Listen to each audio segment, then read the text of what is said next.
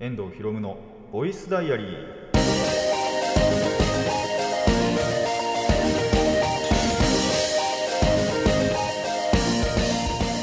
ラジオの前の皆さんこんにちは。遠藤博夢のボイスダイアリー。パーソナリティの遠藤博夢です。タイトルを直訳すると声の日記。僕の身の回りで起きたことを話したり時に何かしらの紹介をする雑談系の番組です。いやーゴールデンウィークが明けてね。えー、ツイッターでもお話ししたんですけど、まあ、ツイッターでどれだけの人が見てるか分かんないんですけど、そうツイッターでも話したんですけど、本当にね、ゴールデンウィークが終わってからの方が、なぜか予定が入り始めたんですよね。なんでだろうって思いながら、おもろいなっていうあのツイートをしたんですけど、あのでそれについて、まあ、それこそね、友達から誘われた分のもあったんですよ。プライベートの、プライベートっていうか、まあ、個人的なのもあったんですけど、そう友達とその誘われての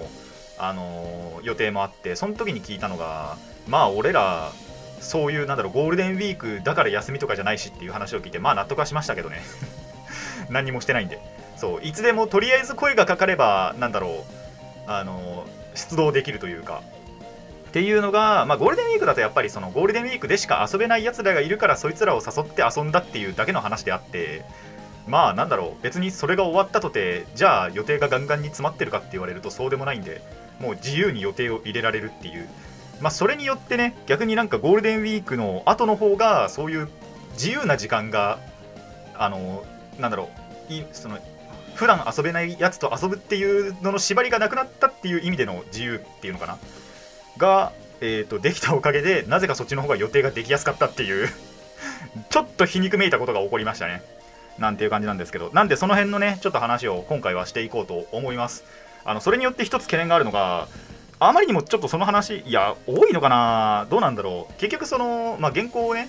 書いてはいますけどが書いてるって書いてるってほど書いてないんですけどメモぐらいにしか書いてないんですけど基本的に。それ見る限りだと、まあ、その話だけで持つかどうかは分かんないんですけどあの前回ねお伝えした通り、えー、機械兵団の進軍の決戦の後にをまあ1パックねちゃんと持ってきてるんでそれを開封しようと思ってるんですよ。その時間あるかなみたいな。他の話だけで終わっちゃわねえかなって。あそれかそのパックを剥いたことによってどっかの話を削らなきゃいけないのかなっていうのがちょっと懸念点ではあるんですけど。あのまあなんとかね、えー、詰めて詰めてやっていこうかなとは思います。という感じでね、えー、今回もやっていこうと思います。遠藤ひろむのボイスダイアリー。今回はこんな1ページです。遠藤ひろむのボイス。ボイスダイアリー。改めましてこんにちは。遠藤ひろむです。でまあ何からあったかっていう話なんですけどえっ、ー、とまず一つあったのは映画に行ったこと。で何を見たかっていうと、えー、前回じゃあ VS ドンブラザー。これはですね、あまあ、VC NEXT で、あのまあ、要は後日談というか、その2つの作品を、まあ、つなぐような作品なのかな。映画、映画、まあ、映画作品といえば映画作品か、ちゃんと映画館で見に行ったんで。っていう感じで、それを、えー、まあ、妹とね、見に行ってきましたよと。あのー、正直な話、僕個人ではあんまり行こうとは思ってなくて、まあ、でもどうせ妹が誘ってくるんだろうなって思ってたんで、僕からは言わなかったんですよ。あの僕自身があんまり行こうと思ってなかったんで。そしたら妹がまあ行こうって言ってきたんでじゃあ行くかっつって、えー、連れて行って。で一番近くの劇場がもう遅い時間帯しかなかったんですよね。なんでそれだとあれだなって思って。でちょうどそれこそその機械兵団のね進軍も買いたかったんでじゃあ横浜まで行くかっつって横浜行って。そこだとまあ時間に余裕があったんですよ。あのー、まあお昼ぐらいに上映するのがあったんでまあそれを見てからお昼を食べそして機械兵団の新聞を買うっていうルートをね取ることにしたんです。ということで、まあ、この映画を見てきたんですけどまあやっぱりねこの2作品見てたら見に行っていいと思いますよ。さすがにやっぱりそのゼロからこまずこの作品を見てからっていうあのでその2作品前回とドンブラを追うっていうのはさすがに無理な話だと思うので話がしっちゃかめっちゃかになったりその前提条件というかそれが分からない状態で行くような映画ではないのであのー、まあもしねで VC ネクストなんでこれ公開のなんだろう期間がすごい短い。多分本当に23週間ぐらいしかないんじゃないかな確か。大体 VC ネクストってそうなんですけど23週間しかやらないんでもしかしたらこれがアップされた頃は本当にもう劇場がそもそも少なくなってると思うので、えー、まあそれでもまだ残ってるっていうねえー地区にお住まいの方はでかつその前回とドンブラとどっちも見てたっていう方はまあ見に行っていいと思います。結構話としてちゃんとまとまってたなって思ったんであのー延長線上として見ても良かったのかなと。ちょっと最後がとんでもっちゃとんでもだったんですけどね。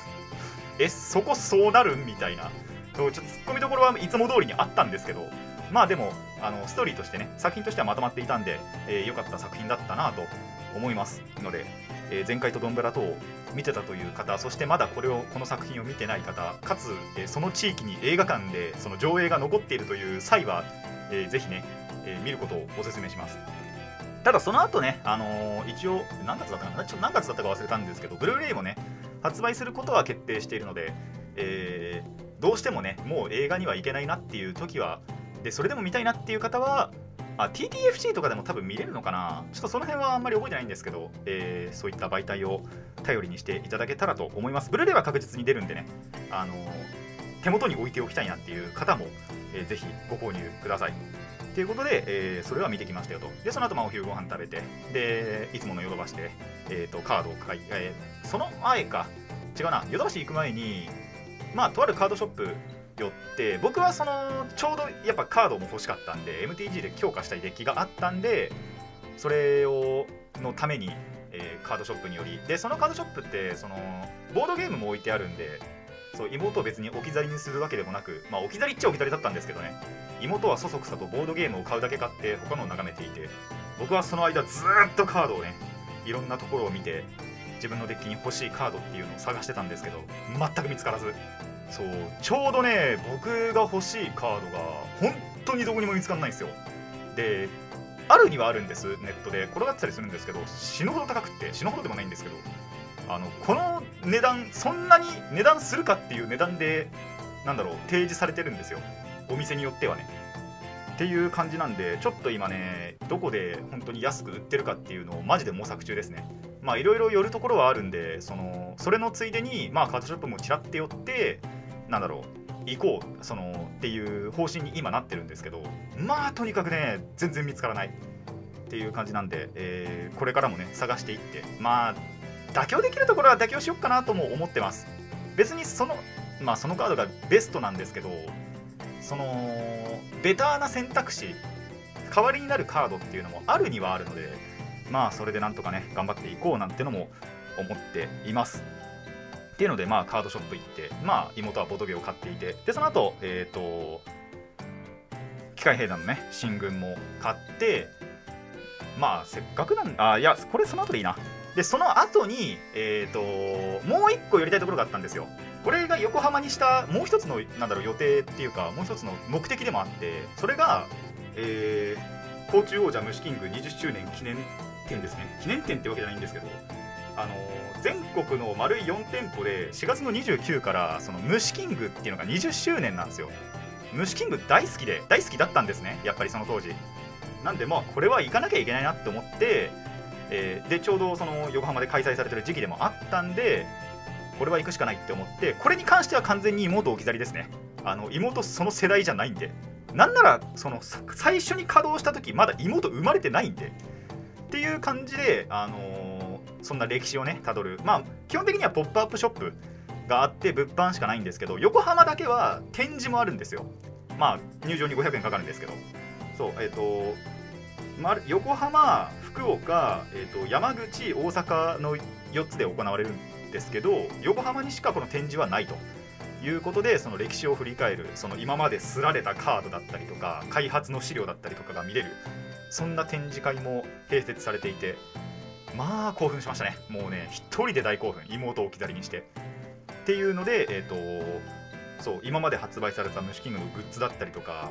あとなんなら筐体ありましたね。あのもちろんプレイしちゃいけないんですけどその筐体がドンって一つ置いてあって。でそこになんかファンのみんなからのメッセージ付きの筐体が一つドンと置かれていてまあ感動したね。もうだってその筐体見るの何年ぶりだよみたいな話なんで。15年とか経ってんじゃない？1 5 6年。確か虫キングがのその一番最初の筐体が終わったのが2007年とか8年だったかなって言ってたかな確か。にはその筐体そのものがもう全部取っ払われちゃってるんですよ。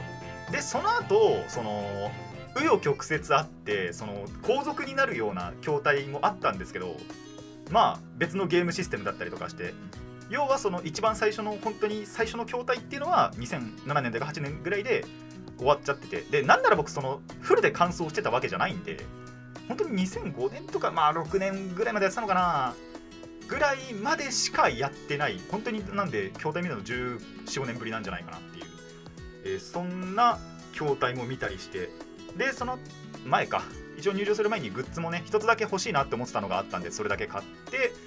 っていうので、えー、一人で大興奮していました。あのガチで妹置き去りです。まあ一応説明というかね、あの自分が当てたカードだったりとか、まあ、虫キングそのもののちょっとした解説だったりとか僕ができる範囲のね。っていうのとかあと筐体だけじゃなくてあの手も手持ちっていうのかな。えっ、ー、と家庭用ゲーム機でできるものゲームボーイアドバンスとか DS とかその時代ですよ。その時代にはゲームがあったんでそれ買ってもらって家にあるよっていうのも言ってたりとかまあそれを死ぬほどやってたっていうのもあるんですけどでそんな話も妹にしながらそこを後にしでその日はそれだけで帰ったかなっていうもう結構濃密な一日過ごしましたね。でちょうどやっぱりねこの展示会が本当に一番近くのね 地区であったっていうのが本当に嬉しくてなんで他のところでやんないんだろうっていう思いながらちょっと得した気分になり、えー、懐かしい気持ちとね興奮した気持ちをあの抑えられずそのまま家に帰りましたね。っていう感じのそんな一日がありましたよと。もう一個いけるか。じゃあえっ、ー、とそんなねえっ、ー、と日の本当に次の日ぐらいだったかな多分。にはえっ、ー、とそのもともとね開封を一緒にしたいってパックをパックを剥きたいっていうそのカードをやり合いたいじゃなくねやっぱカードやってるとパックも剥きたくなるんですよ。ということでそのパック剥きたいやつと、えー、事前にね言っておいて、えー、1箱分はやっぱりそいつと一緒にもう剥いたんですね。1箱が24パックだったんで12パックずつやって。でえっ、ー、とよりどちらがよりいいまあなんだろうな高いカードを出せるかっていうレギュレーションでやったんですよ。3桁のえっ、とまあ某 MTG のね専門店の価格を見て3桁で売られてるものだけを集計していってだから最低100円ですね。100円から僕は最大で2500円のカード出したんですけど。っていうのでどっちがより多くの金額を出せるかっていうのでやったところほん結構ギリギリでしたね。か本当にカード1枚分ぐらいの差で、えーと、僕が一応勝ちました。7800円ぐらいだったかな？の差でなんとか勝てたんで、えー、今度ねやつには罰ゲームを執行しようと思います。でプラス、えー、25パック目ですこれ。そうその時はもうやっぱ12パックずつ抜こうってな思ってたんで、えー、プラスで1パックはもう買っておいて25パック目を、えー、今ここでね抜きたいと思うんですけどこれどっから切るんだ？あーこれ挟めないといけないやつかな。ちょっとわかんないんですよね。あいけるか。いけいけるかな。あいけるわ。あいけたいけた。ということでね、えー、1パック抜いて何が当たるかやっていこうと思います。えー、っと、どうしよう、5枚だからな、全部見てってもいいかなと思ったんですけど、あやっちゃ来た！えー、2500円当たりました。すげえ。当たるもんだな。おー、えー、僕が当てたのがですね復活した精霊信者ニッサということでミニッサってもともとプレインズウォーカーだったんですよ。緑のね。とかまあたまに黒混じったりとかしたんですけど。でそのファイレクシアのストーリーの中で実は1回闇落ちしちゃうんですね。ファイレクシア化されちゃうんですよ。完成化されちゃうんですけどまあストーリーの最後に、まあ、いろんなやつの尽力がありなんとねちゃんと復活して。ただその復活した後一瞬はプレインズウォーカーだったんですけどえっ、とそのファイレクシアとの戦いの影響影響がそのものがそのマジックの世界観全てに影響してしまってある程度のプレインズウォーカーはちゃんと生き残ってるんですけどそのいくつかのプレインズウォーカーは火が弾け飛んじゃうんですね。プレインズウォーカーではなくなってしまうその生命として生きてはいるけどっ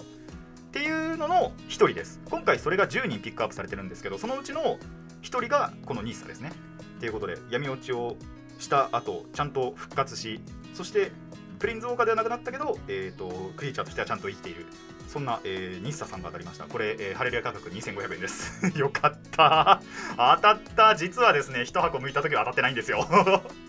他の違う2500円が当たっててケイリクスだったかな？ケイリクスっていうのがまたその高いやつだったんですけどそいつも火がもがれたプレインズウォーカーで、えー、ストーリー上年齢2歳ですね。そんなやつも当たったり、えー、ニッサさんはちょっと何歳なのか知らないんだけどでホイールで、えーと、ロカとでしかもそのショーケース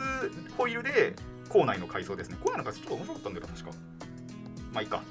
ということでねホイールもちょっと2枚当たってて、えー、いい感じのラストパックが抜けたなと思います。でトークンがね、えー、1枚培養機トークンがあったんでまあそれはほとんど使うことはないだろうけどという感じで、えー、実はこれはもうねあの1箱よりもいいパックを1つ抜いてしまったなと今思いましたね。という感じで、えー、友達同士のね開封も楽しんだしまあなんならその開封した後はちゃんとそのカードもやって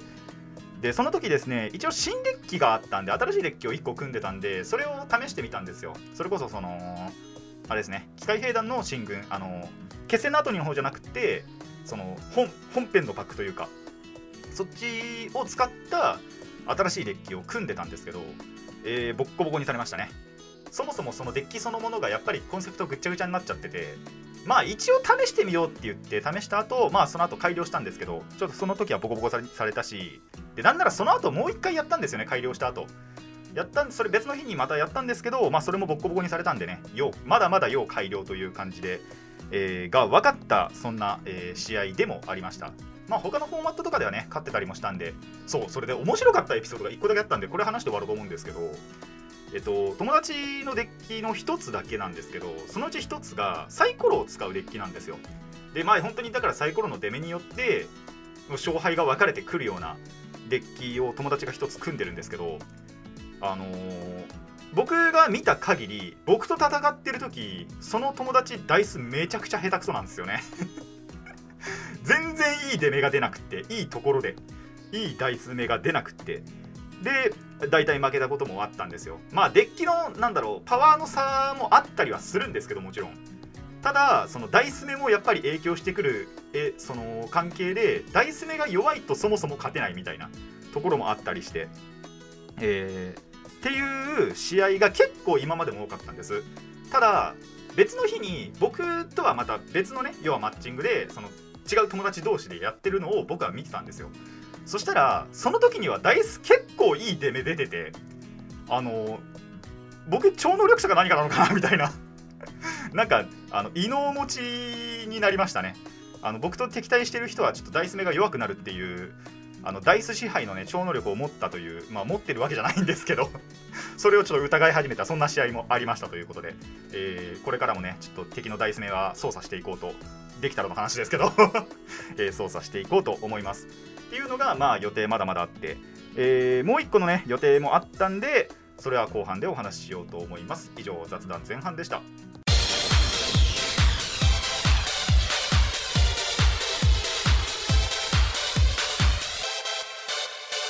遠藤ひろむのボイスダイアリー後半もね雑談をしていくんですけどもまあもう一個ちょっと予定というかが入ったんですよ。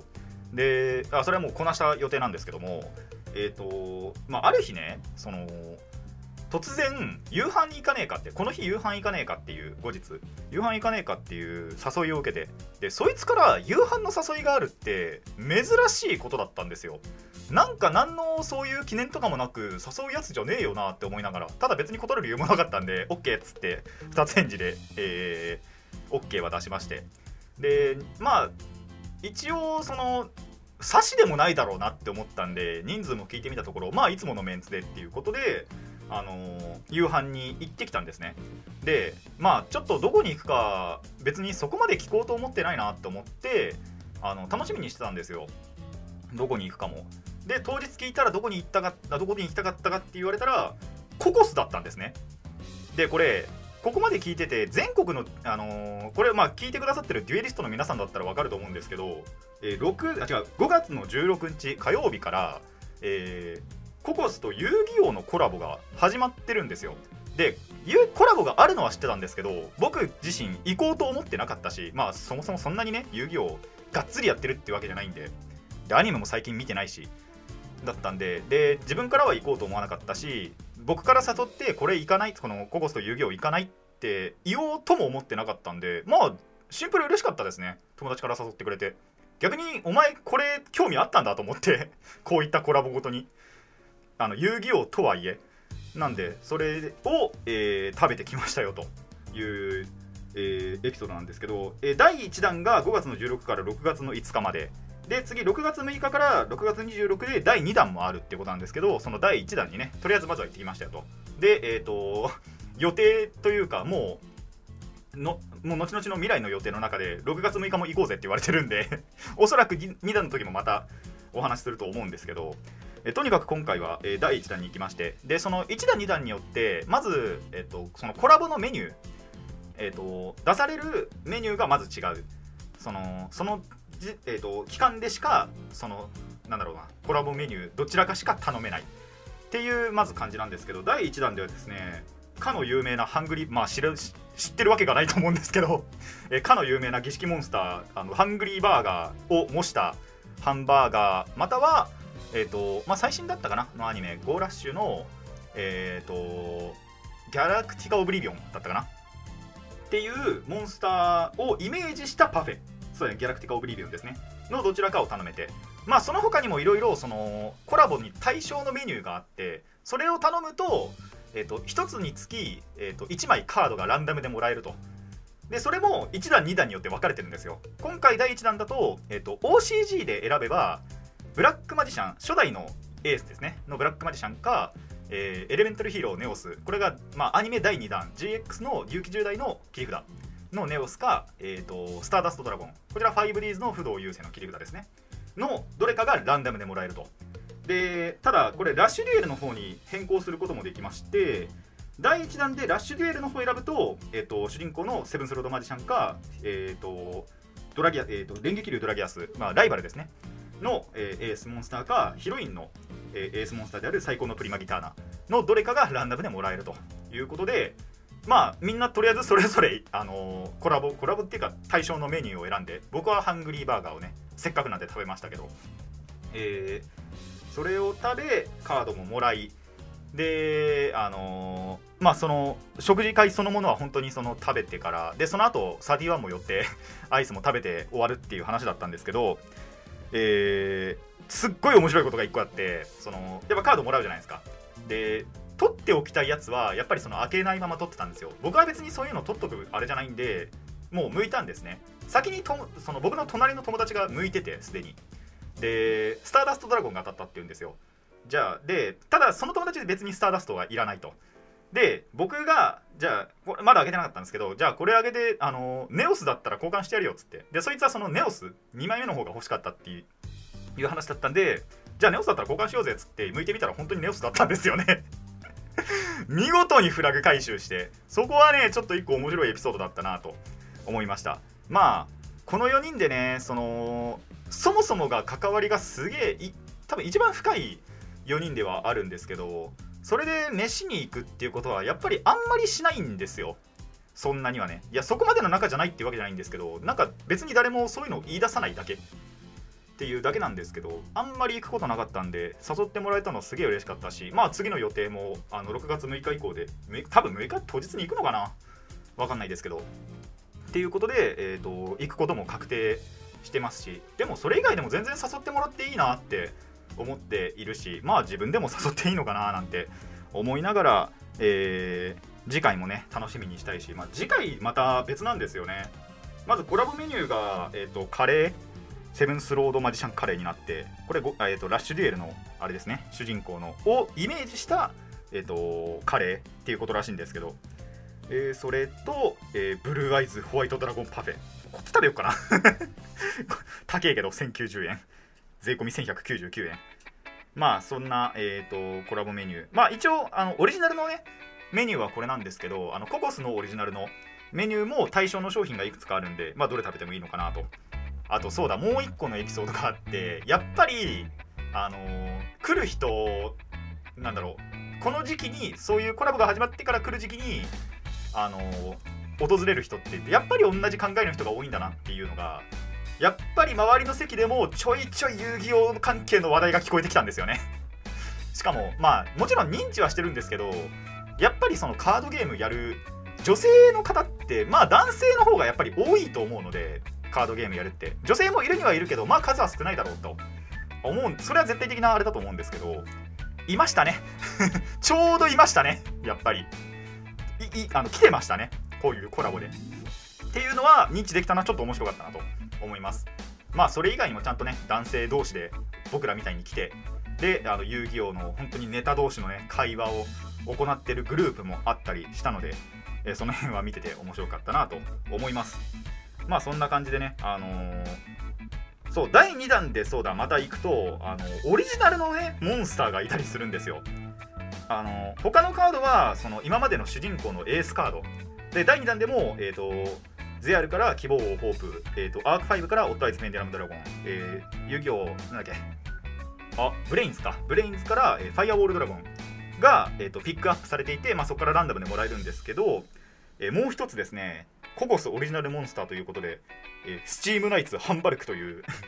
えっと炎属性レベル8戦士族攻撃力2500守備力200の、えーモンスターも当たるかもしれないと。これはもうここでしかもらえないやつなんで高騰すること間違いなしですね。まあ使われるかと言われると使われない使われないんですけど。もしくは、えっと、ラッシュデュエルの方の、えーカードを頼むと、えー主人公のギャラクティカ・オブリビオン、えーこれは一応あれでライバルでいいのかな？ちょっとわかんないんですけど、えジョインテックレックス。でヒロインの、えー、と Bluetooth バーストドラゴンもしくは、えー、とここにさらにココスのオリジナルのモンスターでラシュデュエルで使えるのが幸せの魔法使いココッシュ。イラスト可愛いんでこっちの方がいいかなって思うんですけどね。ハンバルクは完全にそのムキムキな戦士族のね見た目をしていてなんか右手にナイフ持ってるんですけど、えーココッシュはね光属性のレベル4魔法使い族で結構可愛い見た目してるので、えー気になった方はぜひね調べてみてくださいと。いう感じで、えーココスと遊戯王コラボの話でした。あのーデュエリストの皆さんまあ無理にとは言いませんね。やっぱりこういうコラボだから行きたいって思ったらえー行ってみてください。ただコラボメニューそのオリジナルのコラボメニューはまあ割かし高いしでカードのためだけにっていうのはまあ僕個人の話ですけどそんなに別にやっぱ最初にも言いましたけど好きじゃないんですよね。なんでそんなに自分から行きたいとは思わなかったんですけどまあそれこそね友達とかの付き合いであの行くことがあったりだとかまあ何か昨日あの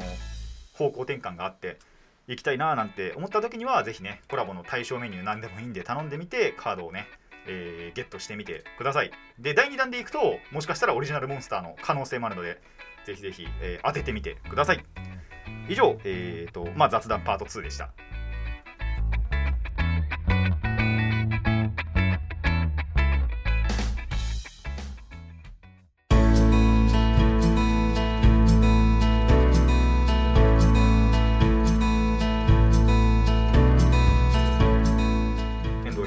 藤ひろむのボイスダイアリーそろそろお別れの時間になってまいりました。この番組ではお便りを募集しています。ラジキャスネットのメール送信フォームまたはツイッターそしてマシュマロまでお願いします。質問や感想トークのリクエストなど何でも OK です。たくさんのお便りお待ちしています。いやーってわけでね、まあ、ゴールデンウィーク中はゴールデンウィーク中でもちろん楽しかったんですけどその後の方がなんでか予定が濃密だったなと思いましたね。まあパックはねなんだろう。それこそパック開封なんかはあのー時期的なものもあってねゴールデンウィーク中にはもちろんできないことだったんであのパックの発売のね関係上。それなんかはまあわかるんですけどまあ虫キング店なんかはまあそれも結局好きだったやつしか行かないかと思って。で友達誘わなかったんですけど個人的に行こうと思ったらまあちょっと妹もねおまけでついてきちゃうみたいな。ただまあその妹と映画行ったおかげでねついでに行けてあの交通費を節約できたのでその辺は良かったかなと思います。まああとはそうですね今後もねちょっとカードゲームはどんどんやっていこうと思っているしまあもう一個計画していることもあってその辺早く ちょっとあの友達に話しかけようかなって思ってるところなんですけどあとはそうココスもね絶対あの6月6日に6絶対そこで行くのかは分かんないんですけどまあでも開けとけって言われたんで多分当日行くんだろうなとは思いますね。っていう感じで、えーそうですね。次回も楽しみだなと、まあ、次何食おうかちょっと悩んでますけどね。さすがにカレーまあカレーでもいいか。あでもパフェの方が食いてえな。パフェにしよっかな。メニューは普通の方を頼んであのデザートにパフェの方を食べるみたいなね。対象の。それでもいいかもしれないななんて。まあそれは未来の自分に任せるんですけど、えーデュエリストの皆さんもね。あのコラボのカードだったりまあ食べたいものがどっちかにもよると思うんですけどまあ自分の好きな方でまあもしくはどっちも、えー食してみるといいんじゃないかななんて思いますので、えー好きに食べてみてください。そうココスねそういえばなんですけどそうロフマウっていう、まあ、二次三次発祥のユニットがあって4人組の。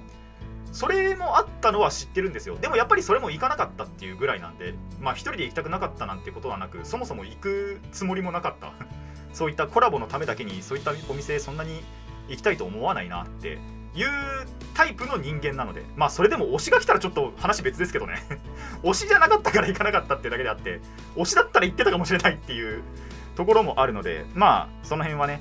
また自分の好きにやっていこうと思います。皆さんもね推し活はあのほどほどほどほどほどにってわけでもないですけども、